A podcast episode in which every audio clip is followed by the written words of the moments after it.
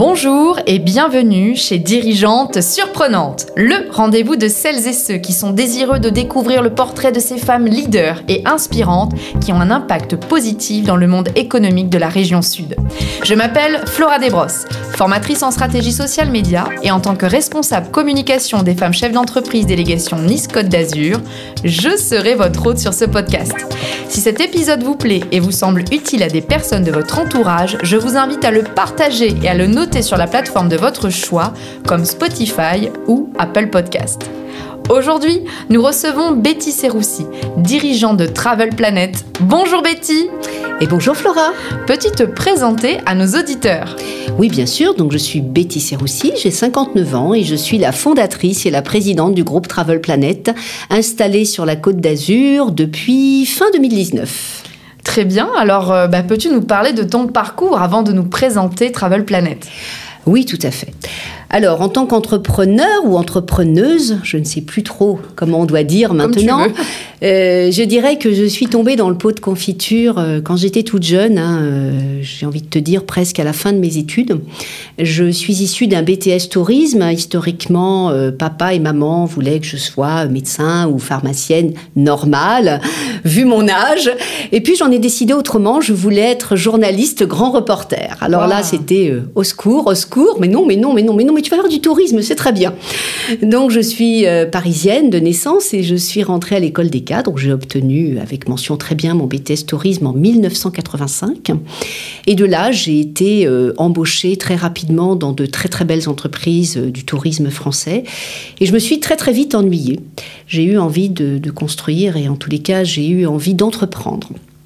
Donc j'ai créé ma première agence Betty Voyage en 1995 dans un quartier des Buttes-Chaumont parisiens, une toute petite agence de voyage où j'ai commencé toute seule avec moi-même. Et puis euh, on a grossi, on a bien grossi. Euh, le tourisme c'était bien. C'est un métier passion. C'est un métier qu'on aime et que j'aimerais, je crois, jusqu'à la fin de ma carrière. On tombe dedans et on n'en sort plus. J'ai essayé d'en sortir pendant cinq ans. Ça, Ça fait quoi? J'ai vendu des vêtements. Ah oui, Mon Dieu, quelle horreur. D'accord. Ah oui, mais comment. Quelle a été euh, cette pause Alors la cause à effet qui était euh, tout à fait incroyable puisque comme tu le sais nous sommes un métier réglementé. Donc au début j'avais pas envie de m'embêter avec l'administration etc. Je me suis dit bon bah ok mon mari venait d'un autre milieu mon premier mari pardon Mhm. venait d'un autre milieu et euh, il voulait aussi construire une boutique avec moi. Ses parents étaient dans les vêtements naturellement il me propose de construire des vêtements. Historiquement tu as dû connaître la franchise Alain Manoukian. Oui, Et j'ouvre une franchise de 90 à 95, Alain Manoukian. Alors ça a été une très belle expérience d'entrepreneuse, ça a été une, ma première expérience en tous les cas de femme chef d'entreprise. Mais vendre des vêtements, c'était pas fait pour moi. Quand tu es issu d'un BTS tourisme, euh, j'avais qu'une envie, c'était de retourner au voyage. Alors très rapidement, j'ai voulu vendre ma boutique, ce qui n'a pas pu se faire parce qu'à concours de circonstances, j'ai signé un compromis de vente qui n'a pas été jusqu'au bout. Et je me suis dit, et si je transformais ma boutique de vêtements en agence de voyage? Un pari un peu dingue. d'accord. Donc tu gardes ton local, Je garde mon que tu local. transformes en agence de voyage. Voilà, et je pars de moins moins que rien puisque je n'ai plus rien, je vends. Mais je me dis c'est pas grave, ça va aller, ça va le faire. J'obtiens ma licence et en février 95, j'ouvre mon agence, ma première agence de voyage. Et bien évidemment, beaucoup de monde autour de moi me dit mais ma pauvre Betty, tu n'y penses pas. Mais je dis c'est pas grave, ça va marcher. Et ça a marché. J'ai obtenu les, les résultats attendus en moins de quatre mois.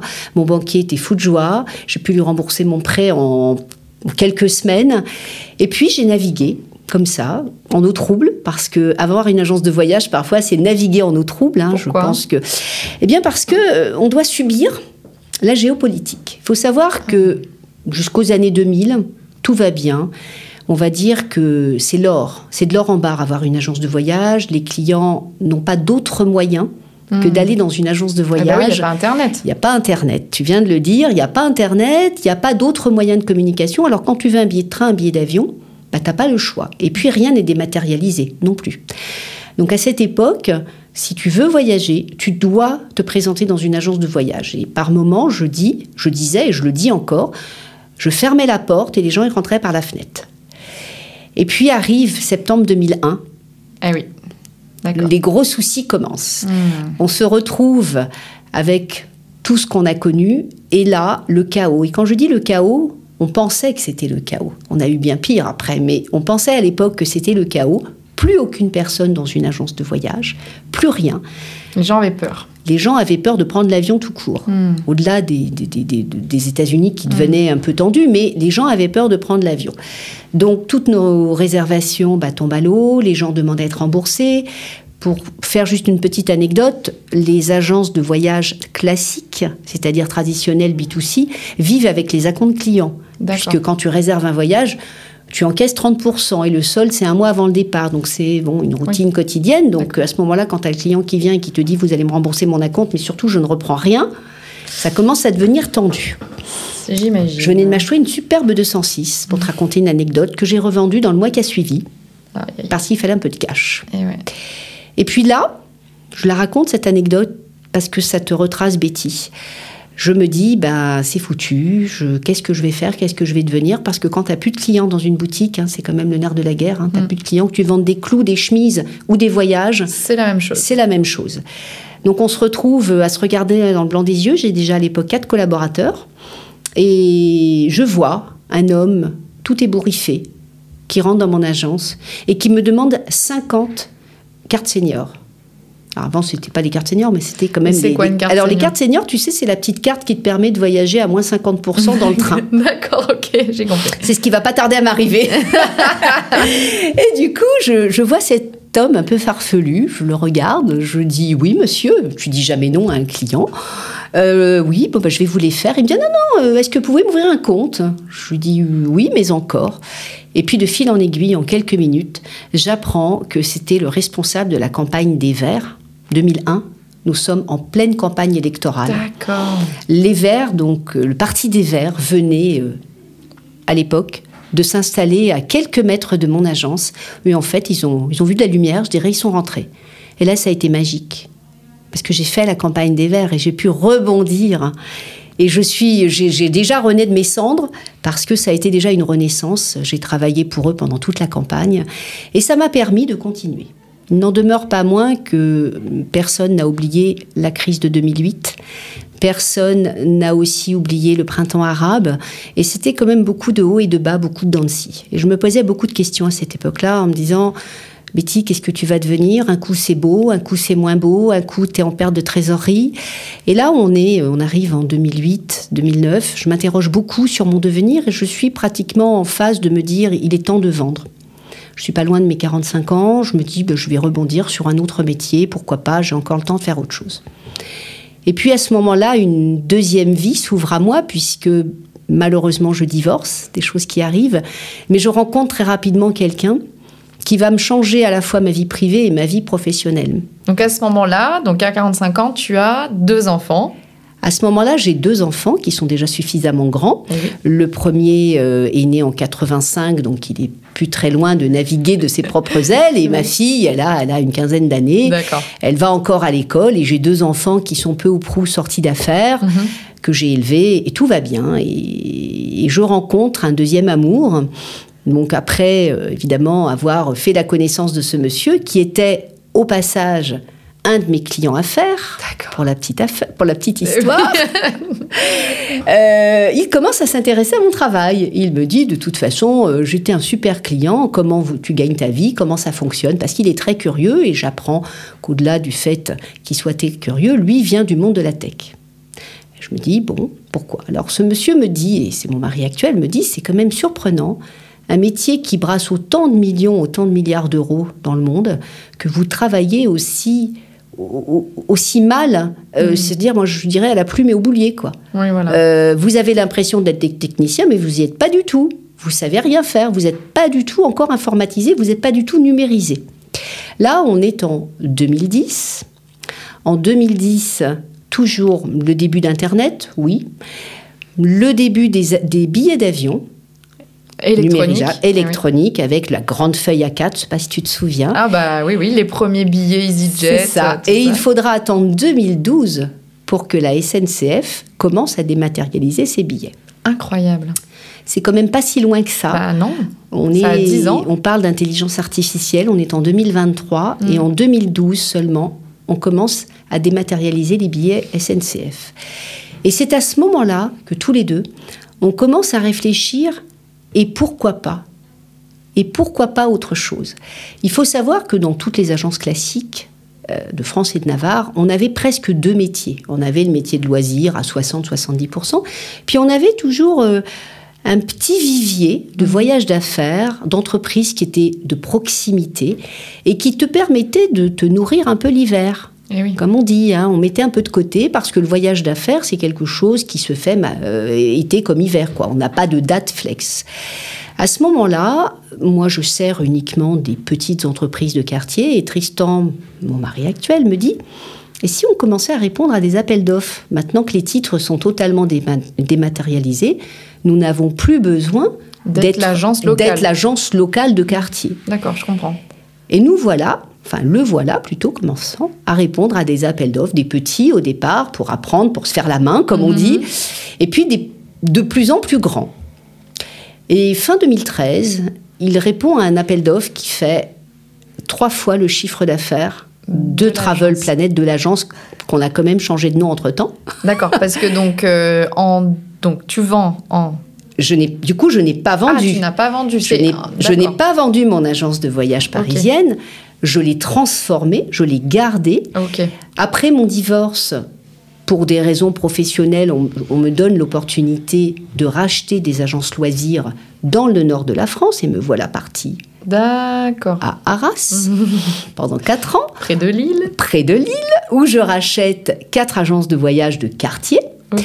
Et puis, nous sommes à Arras quand Tristan décide de répondre à cet appel d'offres. d'accord, c'est bon, je suis. ne sachant pas ce que ça allait donner, mais me disant, écoute, c'est très gros, mais ça nous permettra d'apprendre. Parce qu'on va pas être retenu. Moi, je dis non, on va pas être retenu, ça c'est sûr. Et puis, plus le temps passait, tu sais, dans un appel d'offres, il y a d'abord la première soutenance, la deuxième soutenance, la troisième soutenance. Et puis un jour, à l'époque, mon directeur d'exploitation me demande à me parler. Je lui dis, mais Yann, oui, que, se passe-t-il? Il me dit, Betty, je pense qu'il va falloir qu'on déménage. Ah bon, pourquoi? Il me dit, Tristan a fait la soutenance et je pense qu'on va gagner. Et là, je le prends pour un dingue. Je lui Oui. dis, non, il raconte n'importe quoi. C'est chose faite. Le 10 juillet, Tristan arrive avec le papier du gain. Et alors là, une fois que on s'est bien marré, qu'on a bu du champagne, on était tous aux gens, nous sommes 10 à l'époque. Hein. Faut pas oublier 10 collaborateurs, dont 60% de tourisme. Et il me dit, j'ai gagné un appel d'offres qui fait 20 millions d'euros. Voilà. Oups. Nous sommes en juillet 2014. Euh, je lui dis, très bien, Et donc, c'est pour quel type de, de prestation? C'est pour vendre que du voyage d'affaires, mais avant plus jeune, déjà, c'est pour quand? Ah oui, Avant, c'est pour quel type de prestation C'était pour quand Nous sommes en juillet 2014. Il me dit le premier compte rentrera en septembre 2014, soit deux mois après. Alors, on a vendu sur le papier tout ce que je vais te raconter et qu'on a construit, tout ce qu'on avait, la vision qu'on avait eue du voyage d'affaires. On l'a vendu sur le papier. Après, il fallait le mettre en route. Il fallait le préparer.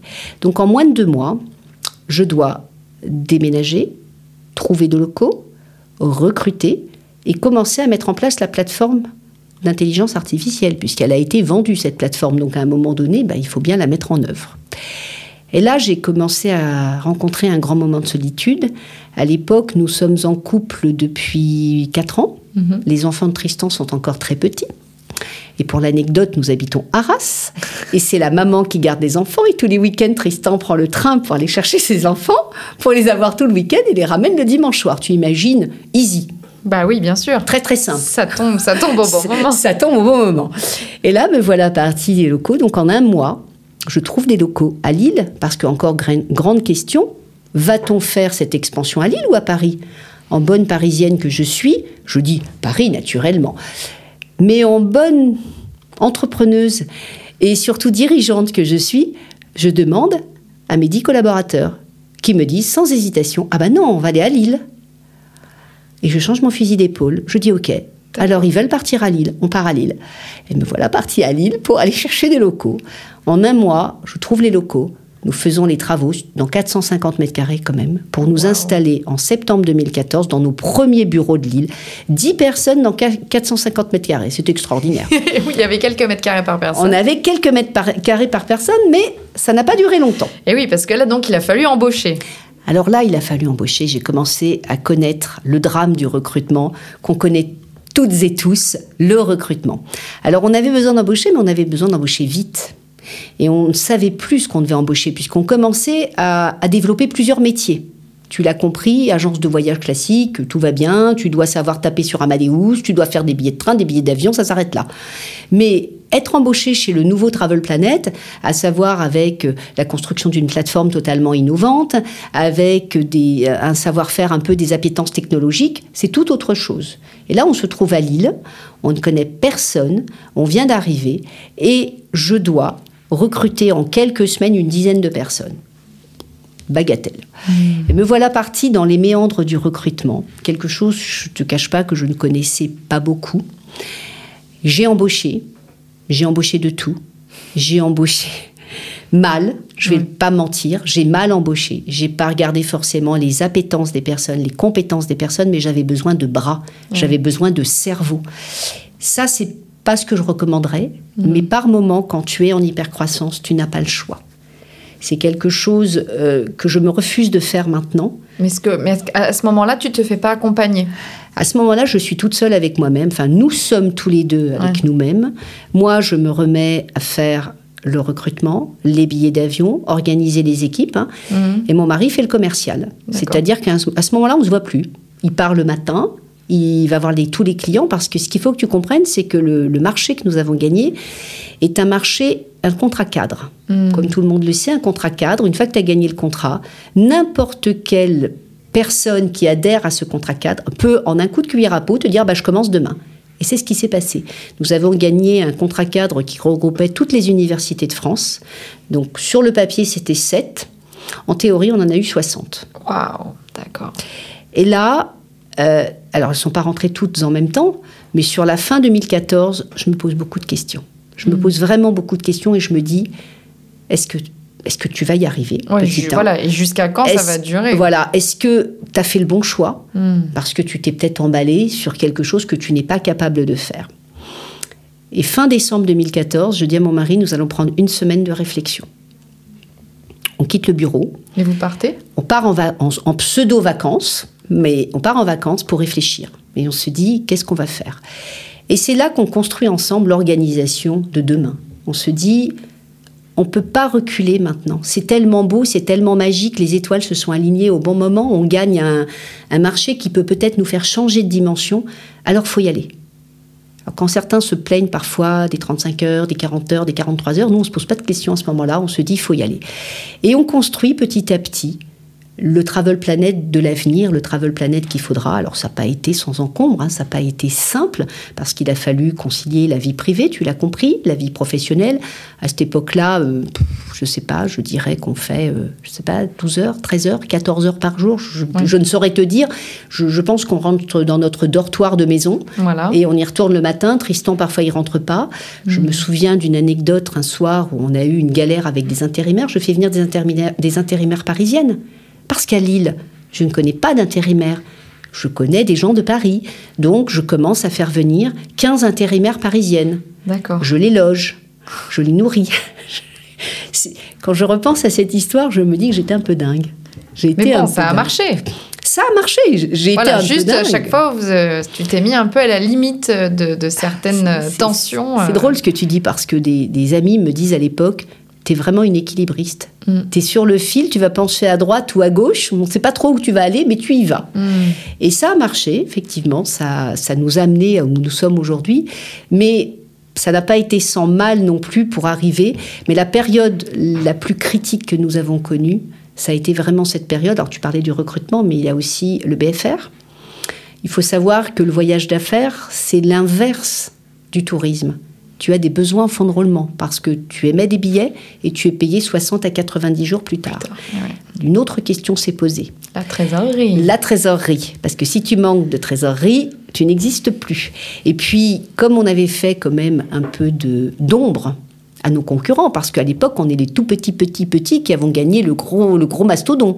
Donc, je ne vais pas nommer, mais quelques bonnes âmes ont appelé la SNCF, les compagnies aériennes, en expliquant que Travel Planet avait eu les yeux plus gros que le ventre et qu'ils ne pourraient pas payer. Hmm. Donc très vite, on s'est retrouvé dans une difficulté autre, à savoir, il fallait en plus qu'on prouve qu'on avait de la trésorerie et qu'on pouvait payer. Donc on a trouvé un moyen de financement qui était euh, le factoring. Il faut savoir que dans notre métier, je ne sais pas ce que c'est le factoring. Alors je t'explique. Le factoring, c'est quand tu fais de la facturage, c'est-à-dire que à un moment donné, quand tu as besoin de trésorerie, à chaque facture que tu émets, tu demandes, c'est une sorte de banque, hein, tu demandes à la banque de te payer la facture, hmm. qui, tu cèdes tu cèdes ta facture, elle appartient à la banque, charge à toi de te faire payer quand même en temps et en heure par ton client. Ouais, moi j'avais entendu parler de la DAI. C'est un peu la même chose. C'est un peu la même chose. Et ça, c'est quelque chose de tout à fait novateur dans notre métier parce que personne n'utilise euh, personne n'utilise ce mode de paiement ou ce mode de règlement. C'est pas simple, c'est pas easy, mais on a trouvé. On a trouvé aussi la solution pour combler ce, ce besoin en fonds de roulement. D'accord. Alors donc là, euh, on, récapitule. Donc là, euh, tu mets en place tes équipes, même si voilà, hein, il faut quand même jouer l'équilibriste au quotidien. Euh, quel est l'effet déclencheur? Parce que comment on arrive jusqu'en fin 2019 vous, vous, déposez vos valises à Nice Parce qu'à ce moment-là, à Paris, combien Ah pardon, pas à Paris, à Lille, combien vous êtes avant de partir sur Alors avant de partir en 2019, on est 70. D'accord. Pour, pour, on a construit. On n'a pas construit sans mal. Donc 2015, c'est l'année de l'organisation. C'est l'année où on commence à réellement poser nos valises à Lille.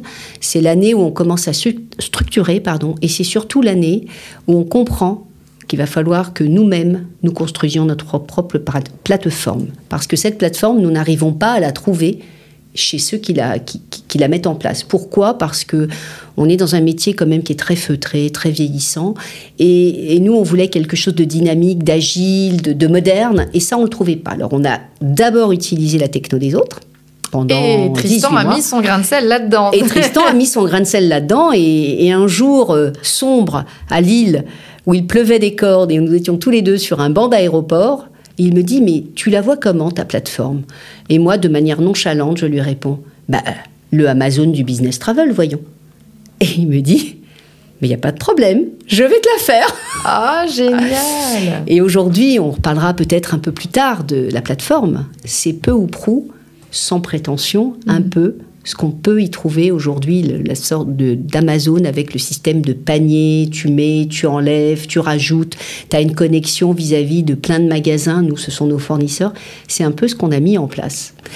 De 2015 à 2019, nous connaissons notre première hypercroissance, pardon, euh, c'est-à-dire que nous sommes passés en 2014 de 7 millions, 35 millions en 2016 pour arriver en 2019 à, peu ou prou 90 millions d'euros pour 70 collaborateurs. Waouh, énorme.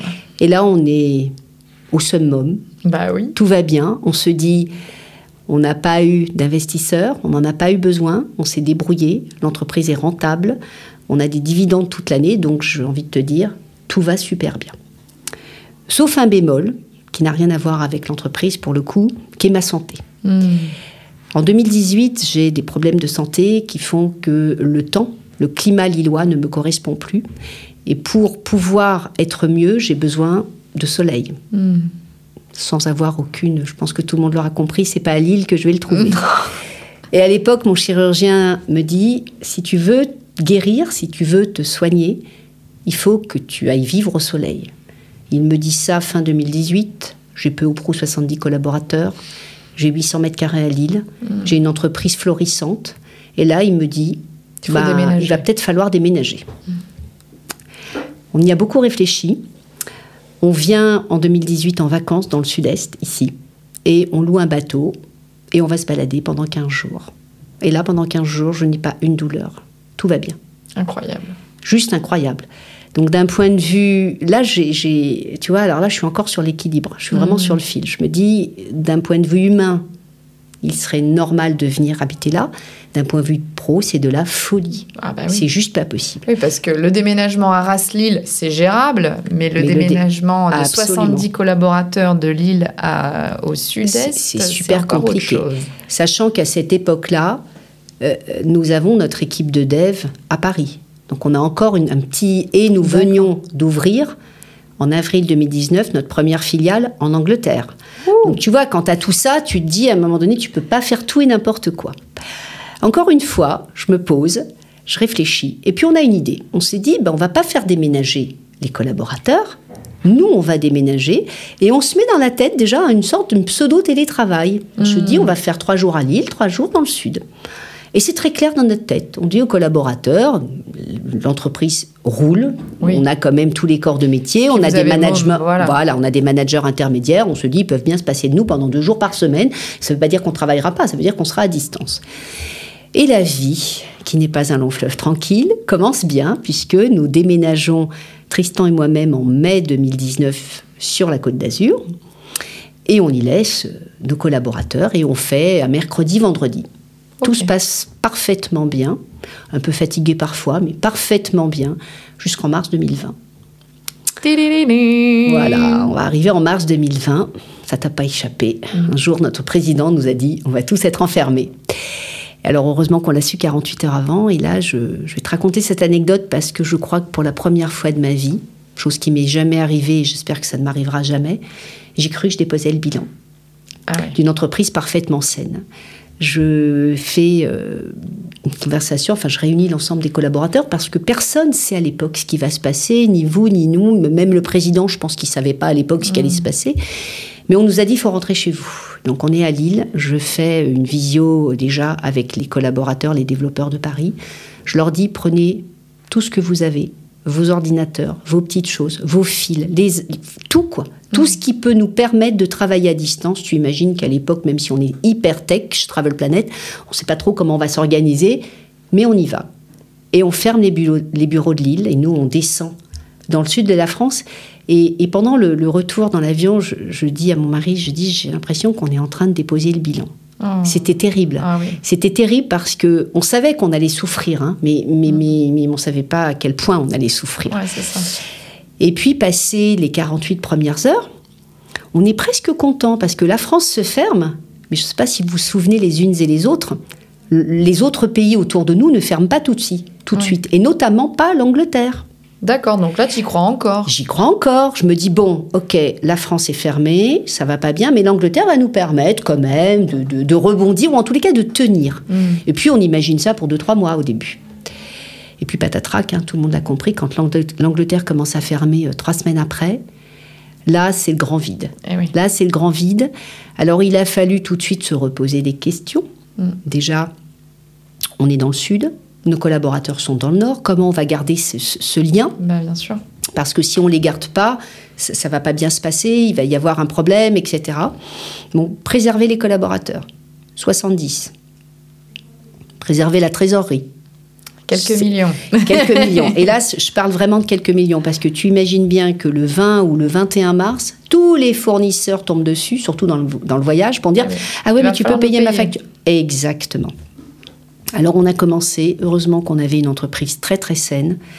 On a là pour le coup eu des partenaires qui nous ont suivis pratiquement en 48 heures. Avec, euh, ils ont dégainé, là pour le dire, ils ont vraiment dégainé les PGE. Les collaborateurs qui étaient seniors, euh, on a pu les garder en pseudo chômage partiel. Les autres, on les a mis en chômage total, hein, puisque de toute façon, on n'avait pas le choix. Et puis là, chaque jour était une nouvelle histoire. Chaque jour, pendant cette période de confinement, bah, c'était euh, start, stop. Alors, on oublie les trois premiers mois où, j'ai envie de te dire, les trois premiers mois, tout le monde était logé à la même enseigne. Donc, on s'est dit, OK, c'est tout le monde pareil. La petite anecdote que je ne t'ai pas donnée, c'est que c'est bien d'être hyper techno. Mais quand tu es super, super techno, tu t'inquiètes encore plus puisque tu fais des avoirs automatiquement. Le jour où on a annulé l'ensemble de nos réservations, puisque nous n'avons pas eu le choix, ce soir-là, je regarde les, les stats de la journée et je dis à Tristan, il y a une erreur. Je vois moins un million. C'est pas possible. Je dis, c'est zéro. Ah, il me dit, non, non, c'est moins un million, c'est le nombre, le montant d'avoirs que nous avons fait aujourd'hui. Oh, punaise. Quelle angoisse. Et je crois que de faire un chiffre d'affaires négatif dans une entreprise quelle qu'elle soit, ça c'est pas Mm. possible, c'est quelque chose qui n'existe pas. Donc il a fallu réapprendre à penser autrement Mhm. et se dire qu'est-ce qu'on va devenir? Parce que l'impensable est arrivé pour nous. Le voyage d'affaires. Tu vois, j'ai vécu dans, le- dans le voyage, dans le loisir. Je t'ai dit, OK, il y a la géopolitique qui a fait que j'ai pu envie. Mais le voyage d'affaires, mais personne ne pouvait imaginer qu'un jour on nous dirait les avions une restaient pause. cloués sur. voilà. On appuie sur pause. Ouais. Et, et- et- et quand on recommence, je ne sais pas. Et c'est là que se développent bien évidemment les visios, DocuSign. Donc on s'interroge Mm. et on se dit et si ça ne reprenait pas comme avant? Parce qu'à l'époque, tout le monde fait le dos rond, mais tout le monde est en train de dire voyage, le voyage tout court, c'est fini. On essayait de trouver des, des décrets. Des, enfin bon, c'était mm. un, peu, un peu pénible quand même. Et là, je commence à réfléchir avec mon mari. Je dis tu sais, on a construit une belle plateforme pour nos clients. Et si cette plateforme, on la proposait à des opérateurs du voyage en marque blanche, ce sera peut-être l'occasion de, de compenser la perte inévitable qu'on va avoir. De cette période. Alors au-delà de la période, mais même le après. On s'est bien dit qu'un jour on allait revoler, que le monde n'allait pas s'arrêter, sinon on allait tous mourir, hein. sinon il n'y avait plus personne. Donc on s'est dit quand on va revoler, est-ce qu'un jour on va revoler à 100% Est-ce qu'un jour on va reprendre le train de la même façon? À, cette époque, très clairement, on, est masqué, on respire plus. T'as plus le droit de boire, t'as plus le droit d'aller au restaurant, t'as plus le droit, tu vas chez le médecin. Enfin, c'est une vie de mm. fou, quoi. C'est quelque chose, quand on y repense et qu'on se remet, on se dit que c'était il y a deux ans on ne sait pas d'où on, vient et on ne sait pas ce qui nous attend dans le futur. Donc, on se dit, OK, on y va. Les développeurs n'ont pas fait une journée de chômage partiel. Ils ont travaillé tous les jours pendant toutes ces 18 mois pour aboutir complètement, pour pouvoir la proposer en marque blanche. Et le 1er janvier 2022, à la reprise, on va dire la vraie reprise dans le monde du voyage, eh bien, nous avons deux métiers, le métier d'agence de voyage d'affaires et le métier d'éditeur. Et là, c'est là qu'on a aussi, pour continuer l'histoire, le métier d'éditeur qui a fait que le 1er janvier 2022, la SNCF nous a confié en marque blanche la, la proposition de proposer à toutes ces agences européennes, c'est-à-dire 60 000 agences européennes, de proposer les billets de train, tu sais, parce que comme toute agence, ils ont aussi besoin de réserver de la SNCF. Et ça, ça nous a démontré d'abord qu'on avait eu raison, oui, d'anticiper cette... d'anticiper cette reprise. Aujourd'hui, même pour aller un peu plus loin, si on a plus que rebondi, puisque là, au moment où je te parle, on revit une deuxième hypercroissance. En tout cas, pour Travel Planet, c'est vraiment une deuxième hypercroissance. Et, et ça, depuis le début de l'année, c'est de la folie, mais dans le bon sens. Bien sûr. Donc, je suis ravie quand des journalistes m'ont demandé il y a un an est-ce que vous y croyez au redémarrage du voyage d'affaires? Et que j'ai répondu oui ben, Je suis contente aujourd'hui d'avoir répondu oui parce que le voyage d'affaires redémarre, le loisir aussi, mais le voyage d'affaires redémarre et encore plus que jamais parce que oui, DocuSign, c'est super, j'en fais tous les jours. Mm. Oui, les visios, c'est super, ça nous permet de gagner du temps, etc. Mais non, on n'arrêtera jamais l'envie et le besoin de se voir quand on, quand on doit signer un gros contrat, quand on doit négocier une grosse opération la vie a démontré que les gens revoyagent et ils revoyagent encore plus qu'avant. Donc aujourd'hui, Travel Planet, c'est deux métiers. Euh, pour te donner juste une projection de, quelques petits chiffres, j'ai été très bavarde, je le sais. C'est aucunement, euh, c'est passionnant. on est reparti de 35 millions en 2020, hein, donc tu te rappelles, 90, 35, là ça fait mal, mm. ça fait très mal. 2021, euh, on est à 65 millions. 2022, on a fini 2022 à 85, c'est-à-dire peu ou prou le chiffre de 2019. Et là, on se fait une projection sur fin 2023 à 120 millions, peu ou prou. Donc, une, je dirais un montant qu'on n'a jamais fait pour bah oui, exceptionnel. Et, hein. et, si je voulais aller plus loin, au-delà des drames, hmm. au-delà de la difficulté, au-delà de tout ce qu'a pu apporter ce Covid, j'ai presque envie de te dire que ça a presque été une deuxième opportunité pour nous. Bien sûr. Parce qu'on n'aurait jamais été au bout de la, de la plateforme. Parce que quand tu l'utilises pour toi, mm. tu l'utilises toujours en à peu près. Tu te dis, euh, c'est pas grave, on verra demain, j'ai pas le temps. Mm. Et on améliorera quand ça sera vraiment nécessaire. C'est ça. Et là, il était nécessaire d'avoir ce deuxième métier entre les mains pour nous dire, en fait, nous, on voulait compenser les 30% qu'on imaginait perdre, quoi. Et là, c'est, on a récupéré les 30% et on a en plus ce métier d'éditeur. Ah, formidable. Écoute, euh, merci beaucoup pour, euh, pour, pour ce, voyage dans le temps et, euh, et, dans, et, dans, finalement les coulisses vraiment de, ton entreprise. Alors, je vais, je vais te poser d'autres questions, bien sûr, pour, pour aller plus loin. tu nous parles donc de techniciens, donc de vraiment d'innovation technologique technologique.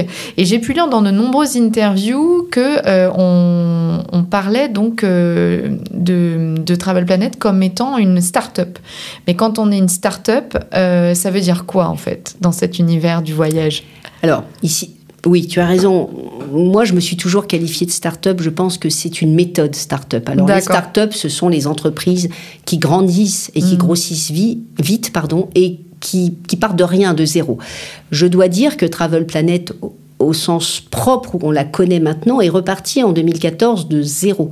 Nous avons créé la, plateforme From Scratch, nous avons construit une équipe de développeurs nouvelle, nous avons euh, aussi utilisé des, ce qu'on appelle nous dans notre jargon des méthodes agiles, des méthodes souples, des méthodes innovantes. Et c'est aussi à la fois ce que nous sommes, mais c'est aussi la façon dont nous gouvernons l'entreprise. Aujourd'hui, Travel Planet, s'il y a une opportunité, ben, il n'y a, pas de, il a pas de problème. Quoi. On va saisir l'opportunité et on va prendre un autre chemin. Ce que parfois, des entreprises plus lourdes, plus anciennes, euh, avec beaucoup plus de salariés peut-être, ne peuvent pas toujours faire. Cette agilité, nous l'avons depuis 2014 et je crois que jusqu'à la fin, nous l'aurons. Alors aujourd'hui, on qualifie la start-up qui se transforme en scale-up, ça c'est toujours dans le monde de l'IT, parce que les scale-up sont un peu plus grosses. Mais je crois que notre mode de fonctionnement restera un mode de fonctionnement de start-up. Ah, d'accord, intéressant. Et je, je, me doute donc, euh, par rapport à ce que j'ai également pu lire, que euh, cette, cette envie de, de, transmettre et de valoriser les compétences, euh, ben, ça fait partie clairement des valeurs de Travel Planet.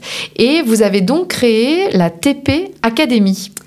Absolument. Alors, qu'est-ce que c'est? Alors, la TP Academy, nous l'avons créée il y a quelques années quand j'étais en plein recrutement, tu te rappelles, et que c'était un peu la catastrophe, et que je recrutais pour recruter parce que j'avais besoin de cerveau, j'avais besoin de bras. Et on a eu, et je vais pas te mentir, la valse des arrivées et des départs. Parce que quand tu recrutes mal, ou quand tu ne recrutes pas la bonne personne ou les bonnes personnes, ça peut pas durer longtemps. On a, une, on a un ADN chez Travel Planet, cette volonté euh, d'y croire, d'avancer, de se retrousser les manches et de surtout de croire au projet. Si tu crois pas à notre projet, ça peut pas marcher parce qu'on n'a pas la vision du voyage d'affaires comme l'auraient nos concurrents. Mm. Donc ça, c'est une évidence. Donc forcément, j'ai fait de mauvais recrutements. Et puis, euh, dans mes nombreux voyages, un jour, j'étais sur Paris, en train de, naviguer entre Paris et Lille, et j'ai euh, je pense que c'était la RH de l'époque qui m'appelle et qui me dit Betty, c'est encore la catastrophe, on va encore perdre deux personnes, ça y est, ça va pas, euh, mm. on les a formés. Parce que c'est compliqué aussi de recruter parce qu'on recrute, on forme pendant plusieurs semaines, plusieurs mois, et puis après ils s'en vont. Donc c'est perdant-perdant là pour le coup, hein. bah c'est vraiment pas gagnant-gagnant. Et puis c'est frustrant. Et puis je me suis dit Ok. Et puis je commence à réfléchir. Et à un moment donné, je me dis Ok, nous, on est différents, alors on va former les gens. Mais on va pas former seulement des gens qui viennent du métier du voyage. On va, on va donner la chance à n'importe qui, parce que ce qui prône chez nous, c'est l'envie. Et je le mets en caractère 25. Si tu as envie, tu peux y arriver. La preuve, c'est ce que j'ai fait à 45 ans refaire un deuxième métier, je crois qu'il y a d'autres personnes qui se seraient dit euh, ouais bon c'est bon ça va quoi j'ai fait le tour. J'ai fait le tour. Il y en a qui te disent j'ai fait le tour même avant parfois malheureusement. Et je, je, me suis dit on va la créer cette TP alors qu'est-ce que c'est? C'est euh, déjà des gens qui postulent sans CV qui postulent sur un site. Alors maintenant c'est sur un site mais à l'époque mhm. ils envoyaient une petite liste de questions. Nom prénom âge date de naissance. Pas forcément la profession c'est Qu'est-ce que vous avez envie de faire? Qu'est-ce que vous faites dans la vie? Et dites-nous un peu quelles sont vos appétences, parce qu'on a juste besoin de savoir dans quoi ils sont bons. Et c'est tout. Ils envoient ça, on fait une première sélection. Parfois, bon, bah, c'est, après, c'est un peu du feeling, hein, première, première sélection. Et on demande à ces gens de venir nous rencontrer. Il y a un jury de quatre personnes dont je fais partie à chaque fois, mais je prends aussi des collaborateurs de chez Travel Planet parce que c'est important d'avoir la vision de l'ensemble des collaborateurs. En général, nous sommes quatre ou cinq.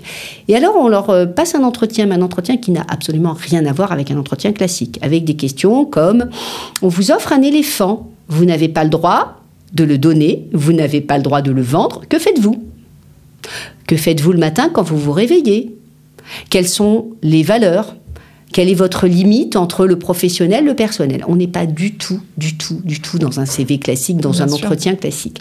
Et on leur pose en général entre 10 et, 14, 10 et 15 questions, pardon, une minute par question. Si tu n'as pas le temps de répondre, eh ben c'est trop tard. Et puis on note un peu comme à la Starac. Tout le monde a vu la Starac. Et on note. Et chacun note de manière totalement euh, confidentielle. Et puis après, on se, on, se, on se consulte, on voit. Alors, il y a le feeling, il y a ce qui s'est passé, il y a est-ce qu'on y croit, est-ce qu'on n'y croit pas. Et puis on arrive, on en est, on est à la, cinquième, comme tu l'as compris. On en a eu quatre auparavant quand nous étions à Lille. J'ai encore des personnes qui travaillent chez nous, d'une TP1 ou TP2, je ne sais plus, parce que c'est une expérience hyper enrichissante. Je te disais tout à l'heure, aujourd'hui j'adore partager, j'adore montrer, j'adore expliquer, c'est ce que souvent j'ai essayé de faire parfois. Malheureusement, dans tous les métiers du monde, quand tu as des gens qui connaissent parfaitement ce métier et qui l'ont fait peut-être pendant 10 ans, 15 ans, il n'y a plus ce, côté éponge, tu sais, ce côté euh, d'abord d'adaptabilité, ce côté de découverte, ce côté de se dire, allez, j'y vais. Et puis parfois, les gens, un peu en question aussi. Voilà, et puis parfois, les gens ont envie et de se remettre en question et de découvrir autre chose. Et là, on vient de, bah de, de, finaliser la cinquième TP Academy et le 9 mai, nous allons rentrer quatre nouvelles personnes, dont une qui était journaliste, une qui était, je crois, géo au Club Med ou quelque chose dans ces goûts-là, euh, une autre, euh, bah, une autre qui a travaillé, je crois, chez Casino pendant 15 ans. Enfin, tu vois, c'est vraiment des profils surprenants, surprenants et complètement atypiques. Leur seul point commun, c'est qu'ils ont envie de rentrer chez Travel Planet et ils ont envie de découvrir notre métier. Et généralement, c'est pour quel type de poste que c'est Alors, la plupart du temps, c'est pour le service client. Parce que c'est, c'est quand même notre vitrine, le service client. Même si 98% de nos titres sont faits sur la plateforme, on a tous besoin d'un service client. On a tous besoin de jus de cervelle pour. Parce que la finalité, quand même, c'est le service client. On vend du service avant tout. Bien sûr. Euh, donc on a besoin d'avoir des appétences et des compétences dans ce domaine. Donc la plupart du temps, c'est le service client. Donc la première semaine, c'est de la théorie. La deuxième semaine, c'est du mixte. Et puis euh, après, on les lance dans la nature avec un CDI quand même, ce qui n'est pas neutre. Ah oui, ça, ça c'est quand même quelque chose qui aujourd'hui, en effet, n'est pas neutre. Et en tout cas, bah, félicitations parce que j'espère que ça montrera la voie peut-être à d'autres entrepreneurs qui ont aussi, comme toi, rencontré et rencontrent encore aujourd'hui des difficultés de recrutement. Donc ça peut être une vraie piste à développer en interne dans vos sociétés pour attirer de nouveaux talents. Revenons un peu sur ton actualité. Ben, j'ai envie de te dire félicitations pour le dernier prix que vous avez obtenu avec Travel Planet, euh, qui est donc le trophée tourisme air, mer, montagne décerné par Côte Magazine. Alors qu'est-ce que ça, qu'est-ce que ça fait d'avoir ce prix et surtout en quoi il consiste? Alors déjà, bon, tu l'as compris, hein, Cotinov, comme son nom, c'est l'innovation. Bien évidemment, on a gagné le prix tourisme. On est dans le voyage d'affaires, mais ça reste quand même une autre approche du voyage d'affaires. Euh, d'abord, c'est beaucoup d'émotions pour moi parce que je ne m'y attendais absolument pas, puisque je n'ai même pas postulé, ah. puisque en fait j'ai découvert qu'il y avait donc en collaboration avec l'UPE 06, il y avait dans les membres du jury qui donnaient plusieurs noms. Et le nom de Travel Planet, on a donc été donné par un ou plusieurs membres du jury et sur tous les noms, on a été euh, sélectionné. Alors j'ai été très fière parce que je m'y attendais pas du tout. Et au-delà d'être très fière pour moi, je pense que je suis très fière pour mes équipes.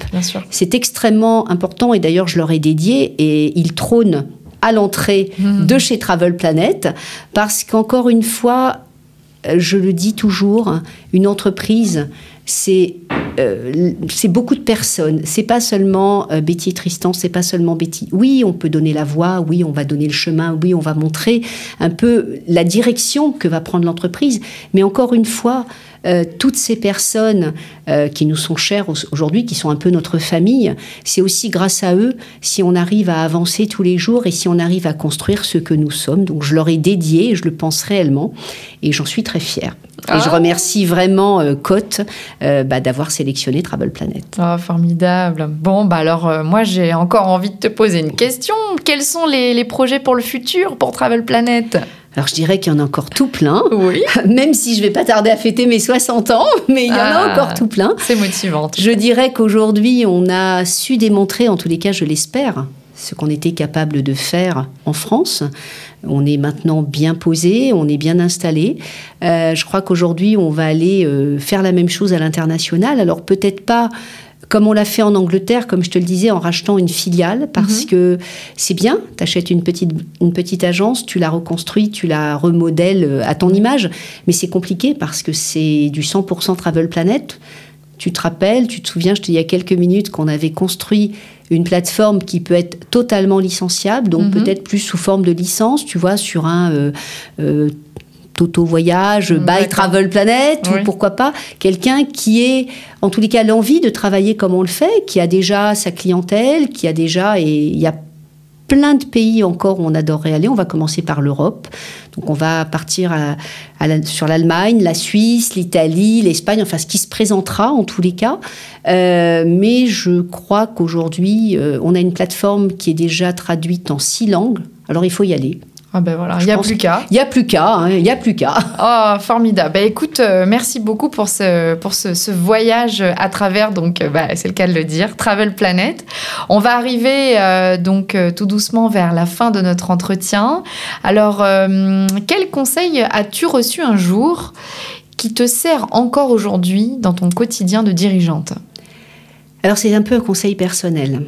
Je ne t'ai pas trop parlé de ma vie privée, mais euh, j'ai eu mon premier enfant à 24 ans.